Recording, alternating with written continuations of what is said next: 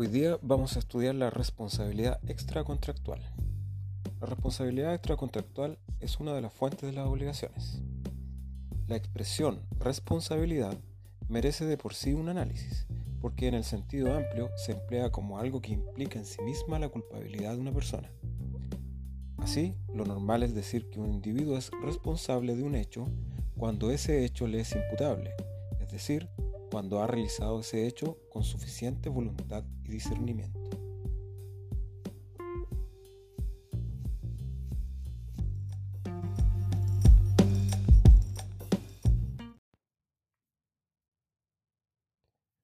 Es este precisamente el sentido que se le da a la expresión responsabilidad en el derecho penal.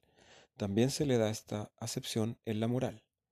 En el derecho civil la situación es distinta porque esta expresión no es definida por su fundamento, sino por el resultado de ella, y al hablar de resultado nos estamos refiriendo a las consecuencias jurídicas que un hecho produce para su autor. En ese sentido, se dice que una persona es responsable cuando está obligada a indemnizar el daño que ha causado.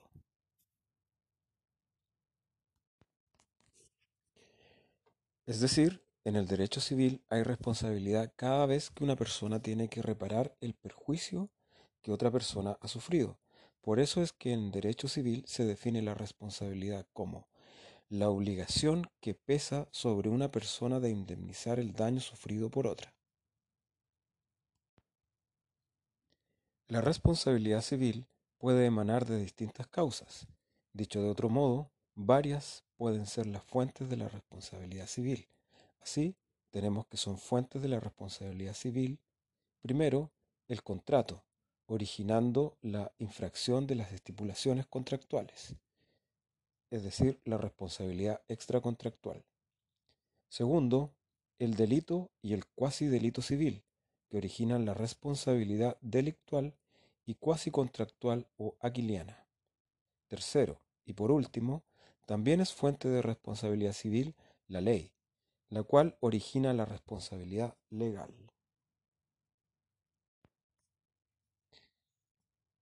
La responsabilidad que emana del delito civil, del cuasi delito civil y de la ley constituye la denominada responsabilidad extracontractual, cuya fuente principal son los delitos y cuasi delitos civiles. Los casos de responsabilidad legal son excepcionales. Estas expresiones de delitos y cuasi delitos se emplean tanto en el derecho civil como penal, y si bien es cierto que en ambas ramas del derecho se trata siempre de hechos ilícitos, los que constituyen delitos y cuasi delitos presentan tales diferencias entre sí que no es posible confundirlos. Así, el delito civil es el hecho ilícito cometido con la intención de dañar y que ha causado injuria o daño en otra persona. El cuasi delito es el hecho culpable cometido sin la intención de dañar y que ha inferido injuria o daño a otra persona. Artículos 1437 y 2284 del Código Civil.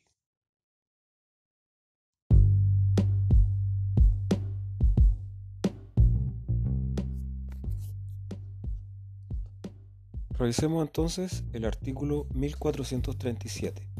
Ese artículo se encuentra en el libro cuarto de las obligaciones en general y de los contratos. Título 1, definiciones. Artículo 1437.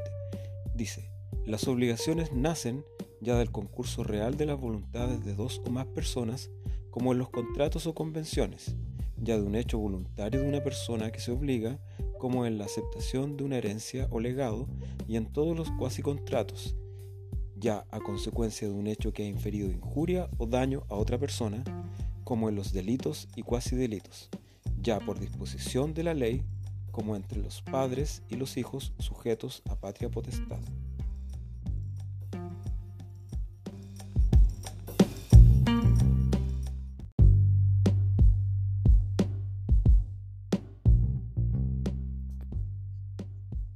Revisemos ahora el artículo 2284. Está en el título 34 de los cuasi contratos. Artículo 2284. Las obligaciones que se contraen sin convención nacen o de la ley o del hecho voluntario de una de las partes. Las que nacen de la ley se expresan en ella. Si el hecho del que nacen es lícito, constituye un cuasi contrato. Si el hecho es ilícito, el cometido con intención de dañar constituye delito. Si el hecho es culpable, pero cometido sin intención de dañar, constituye un cuasi delito. En este título se trata solamente de los cuasi contratos.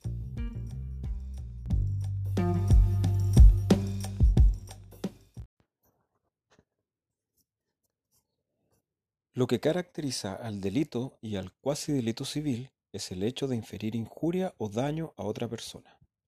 Por ello, un hecho ilícito que no causa injuria o daño a otra persona no constituye delito ni cuasi delito civil, porque la consecuencia del delito y el cuasi delito es el deber de reparar el daño, y ello solo es procedente cuando el daño se ha causado. Sin daño no hay responsabilidad civil. Así fluye de los artículos 1437 y 2314.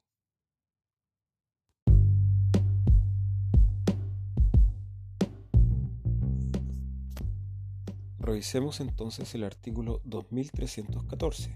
Se encuentra en el título 35 de los delitos y cuasi delitos.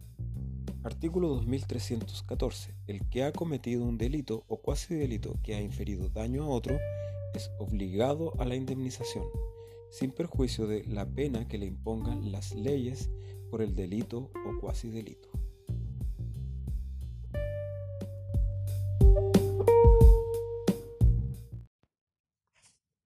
El delito y cuasi delito civil se asemejan entre sí en que ambos son hechos ilícitos, ambos causan daño y ambos producen obligaciones. La diferencia que existe entre ellos se encuentra en la intención que el autor ha tenido. Así, el delito civil es el hecho ilícito cometido con la intención de cometer daño. Aquí la voluntad del autor era causarle daño a otra persona. En cambio, el cuasi delito se ha ejecutado sin intención de dañar, lo que sucede es que el delito civil supone dolo. El daño ha sido deseado por el autor del hecho, en tanto que el cuasi delito civil supone culpa, es decir, una falta de diligencia o de cuidado del autor. Es por eso que en materia civil un mismo hecho puede ser delito o cuasi delito según si ha habido o no intención de dañar a otra persona. Esta distinción entre delito y cuasi delito es una distinción clásica y tradicional, pero en realidad ella no representa utilidad. Y aún más, hoy en día se sostiene que es totalmente inútil hacer esta distinción. Y también se señala que carece de justificación teórica, porque ambos son hechos ilícitos, porque uno y otro obligan al autor a reparar el daño causado en su totalidad y el monto de la indemnización se regula atendiéndose al daño causado y no a la naturaleza del hecho que originó el daño. Luego, es muy posible que la indemnización causada por un cuasi delito civil sea mayor a la originada que en un delito civil. Es por estas razones que el Código Civil sometió a los delitos y cuasi delitos civiles a una misma y única reglamentación en los artículos 2314 y siguientes. Estos hechos ilícitos pueden consistir en la ejecución de un hecho, lo cual recibe el nombre de culpa in cometendo, o también pueden constituir una abstención, caso en el cual se habla de culpa in omitendo. En el primer caso son de acción, como el que mata a otro intencionalmente o el que hiere a otro al disparar un arma imprudentemente.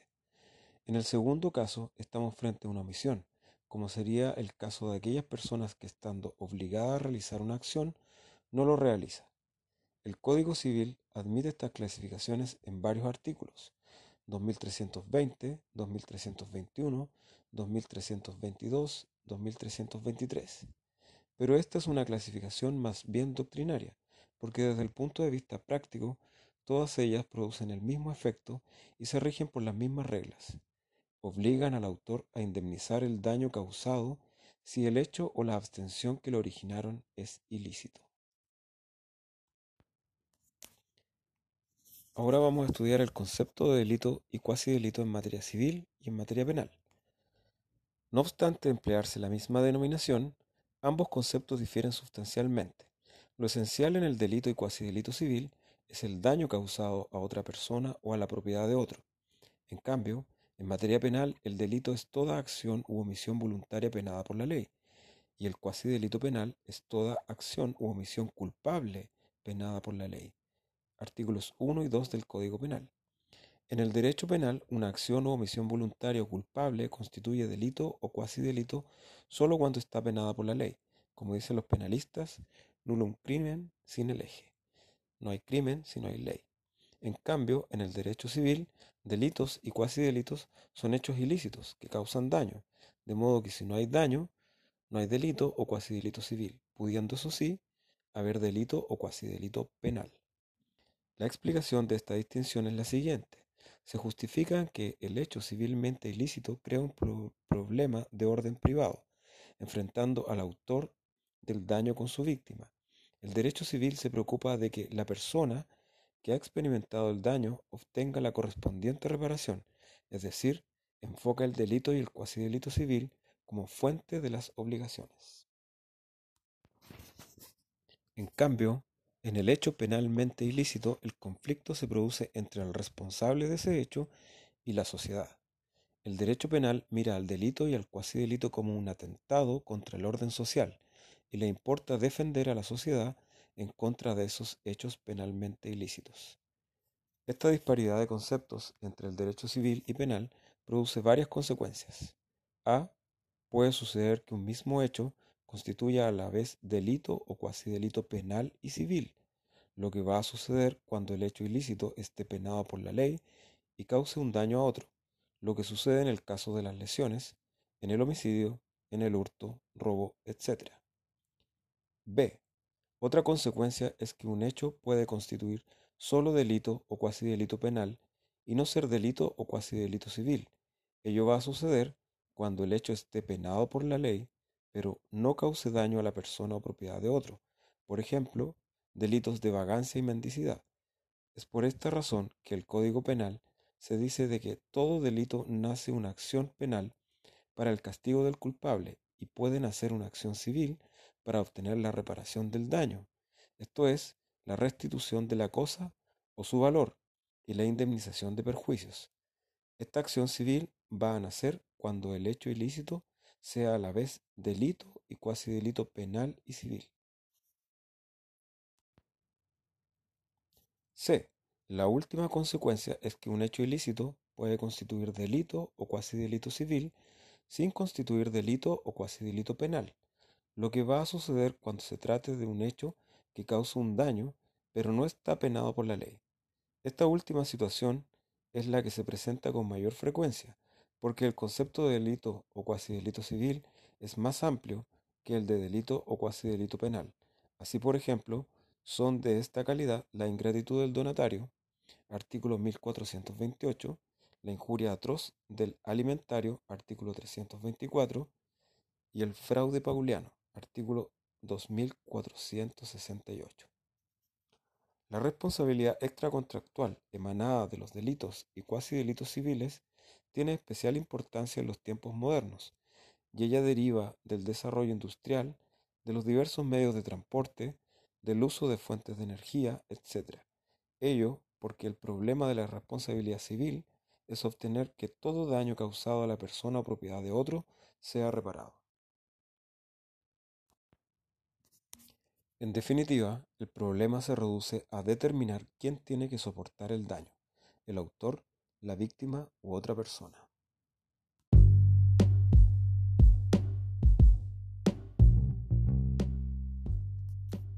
Para ir terminando y resumiendo, el episodio de hoy sobre la responsabilidad extracontractual como fuente de las obligaciones, vimos primero esto de la expresión responsabilidad, porque en general se habla de que una persona es responsable de un hecho cuando ese hecho le es imputable es decir, cuando ha realizado un hecho con suficiente voluntad y discernimiento. Mira que importante siempre la voluntad y el discernimiento. Pero en materia civil, la responsabilidad tiene un aspecto un poco distinto, porque nos interesa las consecuencias jurídicas que ese hecho produce para el autor. Y siempre la responsabilidad es la obligación de indemnizar el daño que se ha causado. Es decir, se dice que una persona es responsable en materia civil cuando está obligada a indemnizar el daño que ha causado. Esta responsabilidad en materia civil proviene de dos fuentes, muy simples, el delito y el cuasi delito civil.